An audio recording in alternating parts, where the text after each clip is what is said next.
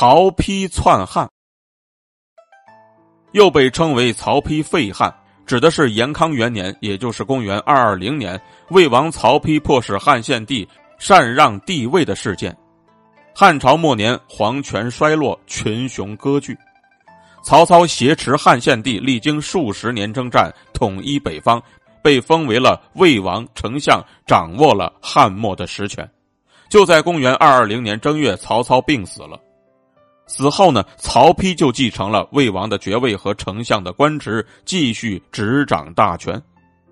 虽然曹操呢曾经挟天子以令诸侯，却从来没敢登上皇帝的宝座。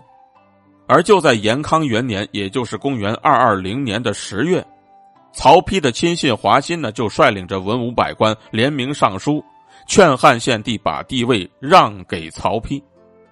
这种情况之下，汉献帝呢只能妥协。就这样呢，曹丕也就获得了帝位。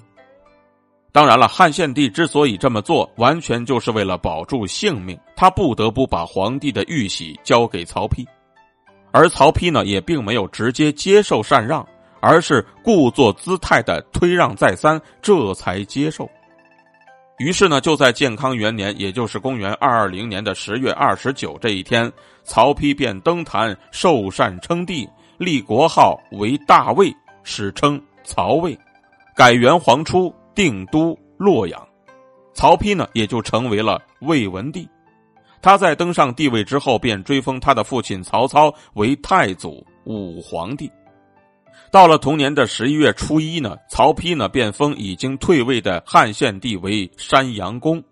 至此呢，历时一百九十多年的东汉便正式宣告结束。三国时代的魏朝正式建立。